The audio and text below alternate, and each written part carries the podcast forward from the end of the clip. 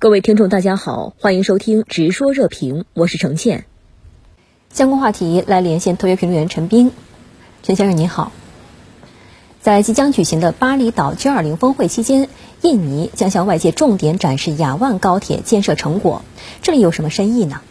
巴厘岛举行的 G20 峰会呢，是在世界格局发生重大变化以后召开的，特别呢是俄乌冲突把世界引向阵营对抗，而不是人类的合作共赢。因此呢，这样的峰会提供了一个机会，要二十国领导人呢重新思考全球的未来，是分庭对抗还是合作共赢，是脱钩断链还是构建命运共同体。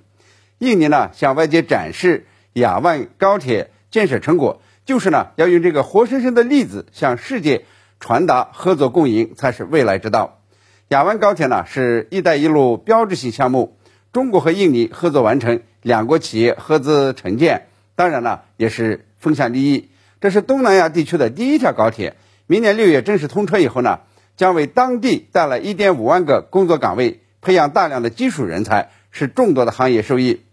雅加达到万隆的高铁一线呢，也会出现新的经济增长点，为服务业和服务贸易开辟新的疆域。雅加达和万隆之间的旅行时间呢，由现在的。三个多小时缩短到四十分钟，这是效率倍增，会显著的提高万隆的这个纺织业国际竞争力，提高物流的运输效率。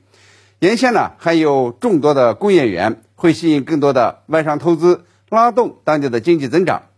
这个例子呢告诉世界，只有建立互信关系，进行深度的合作，才能呢让涉事各方受益。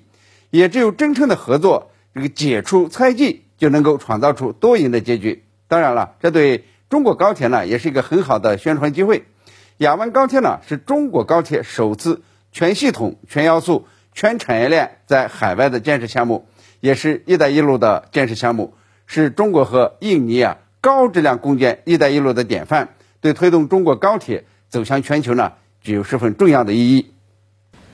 好的，谢谢陈先生在线与我们分享您的观点，谢谢。